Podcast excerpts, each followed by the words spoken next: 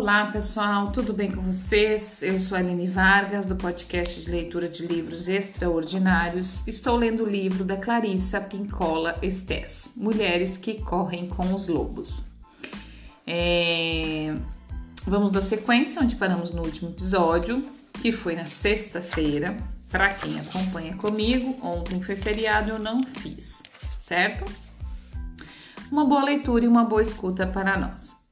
Bom, só para começar o episódio, é, familiarizando aqui. Às vezes eu falo no final e a pessoa pode não chegar até o final, mas enfim.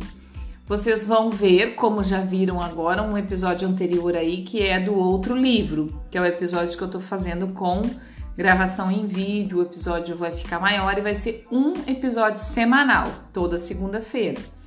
Então vão ter alguns episódios deste livro e um daquele, alguns deste, um daquele, tá? Então, quem está acompanhando é, este livro, se quiser acompanhar aquele, ótimo, fico muito feliz. Se não quiser, já sabe que o, o vai, vai ficar um episódio por semana daquele outro livro. Então vamos lá. Segundo os ensinamentos antigos, os sentidos representam aspectos da alma ou do santo corpo interno e devem ser exercitados e desenvolvidos. Embora o trabalho seja longo demais para ser exposto aqui, gostaria de dar apenas uma olhada nessa antiga tradição. São, seguinte, são os seguintes os sete sentidos e, portanto, as sete áreas de tarefas a cumprir: animação, sensação, fala, paladar, visão, audição e olfato. Dizia-se que cada sentido estaria sob a influência de uma energia dos céus. Para trazer isso de volta à realidade, quando as mulheres trabalhando em grupo falam nessas coisas, descrevam-nas, descrevam, descrevem-nas, exploram-nas e as investigam. Elas podem usar essas metáforas a partir da mesma referência para melhor examinar os mistérios dos sentidos. O fogo anima, a terra provoca a sensação, a água produz a fala, o ar leva ao paladar, a névoa gera a visão, as flores propiciam a audição e o vento sul cria o olfato.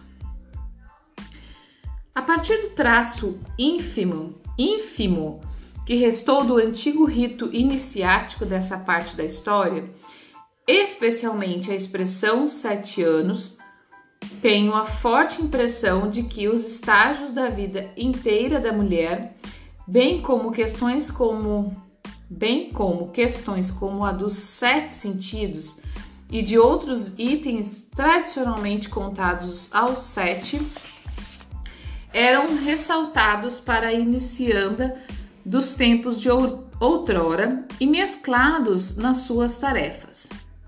O antigo fragmento de história que me deixa extremamente intrigada vem de Cratinina, um velho contador de histórias suábio que afirmava que antigamente as mulheres costumavam passar alguns anos longe de casa, no lugar nas montanhas, exatamente da mesma forma que os homens se afastavam por muito tempo a serviço do exército do rei.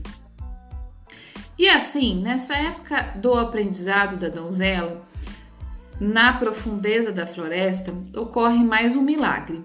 Suas mãos começam a voltar a crescer em fases. A princípio as de um bebê, a, a princípio as de um bebê. Podemos considerar que isso signifique que sua compreensão de tudo o que ocorreu seja inicialmente imi imitativa, como a compreensão de um bebê. À medida que as mãos se transformam nas de uma criança, ela desenvolve uma compreensão concreta, mas não absoluta de tudo. Quando afinal elas se transformam em mãos de mulher, ela conseguiu captar, com prática e profundidade, o não concreto, o metafórico, o caminho sagrado em que esteve. À medida que praticamos o profundo conhecimento instintivo acerca de todo tipo de aprendizado que obtemos durante toda uma vida, nossas mãos voltam a nós, as mãos da nossa feminilidade. É divertido às vezes observar nós mesmas quando entramos pela primeira vez num estágio psíquico imitando o comportamento que gostaríamos de aprender. Mais tarde, à medida que prosseguimos, atingimos nossa própria fase espiritual, nosso próprio formato de direito. De, de, de vez em quando, uso outra versão dessa história em representações e, na análise. Nessa versão, a jovem rainha vai até o poço. Quando se curva para puxar a água, a criança cai no poço. A jovem rainha começa a berrar e o espírito aparece e pergunta por que motivo ela não salva seu filho. Porque eu não tenho mãos, grita ela. Tente, diz o espírito. E quando a donzela mergulha os braços na água, tentando alcançar seu filho, suas mãos se refazem naquele exato instante e a criança é salva. Essa também é uma forte metáfora da ideia de salvamento do self criança, do self da alma, para que ele não volte a se perder no inconsciente, para que não se esqueça de quem somos e de qual é a nossa tarefa. É nesse ponto nas nossas vidas que até mesmo pessoas muito encantadoras, ideias sedutoras, músicas fascinantes podem ser rejeitadas com facilidade, especialmente se não propiciarem a união da mulher com a selvagem, com o selvagem.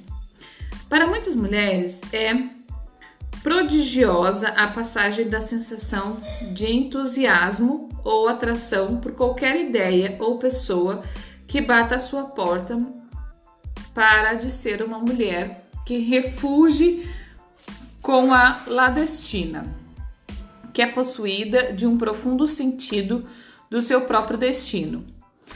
Com o olhar direto, as palmas voltadas para fora, com a audição do self instintivo intacta, a mulher volta à vida com essa atitude nova e vigorosa.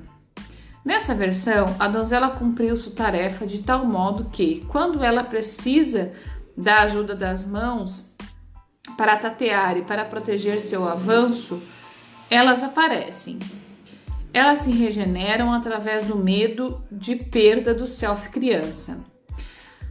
A regeneração do controle da mulher sobre a própria vida e o próprio trabalho, por vezes, causa uma lacuna momentânea neste último pois ela pode não ser total ter total confiança nessas forças recém-adquiridas.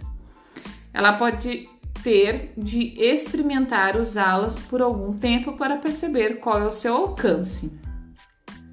Com frequência, temos de reformar nossas ideias acerca de uma vez sem poder, sem as mãos, sempre sem poder. Depois de todas as nossas perdas e de todo o nosso sofrimento, descobrimos que, se quisermos nos esforçar, seremos recompensadas com a possibilidade de agarrar a criança que é mais valiosa para nós. É aí que a mulher sente que, afinal, conseguiu re re retomar o controle sobre a própria vida e, re e recuperar as palmas que a ajudam a ver e a moldar a vida novamente. Esse tempo todo, ela recebeu ajuda de forças intrapsíquicas e amadureceu extremamente. Agora, ela está realmente dentro do seu self. Estamos, portanto, quase acabando de percorrer a vastidão dessa longa história. Falta somente um trecho em crescendo e a conclusão adiante. Como essa é a indução dos mistérios e no domínio da resistência, tratemos de cumprir essa última etapa da viagem pelo outro mundo. Então, agora terminamos o, o sexto estágio e iniciaríamos o sétimo, o noivo e a noiva selvagem. Mas hoje, pessoal, eu vou. É, aí a gente termina o capítulo 14. Eu vou pedir com licenças para vocês e vou parar. não vou fazer 15 minutos, porque eu tô cansadíssima. Eu tô aqui minha, com dificuldade para ler, porque eu tô muito cansada mesmo. Então eu vou deixar para amanhã eu começar esse sétimo estágio, tá bom? A gente concluiu o sexto, aí fica bem pontuado esse episódio e amanhã a gente faz o sétimo, certo?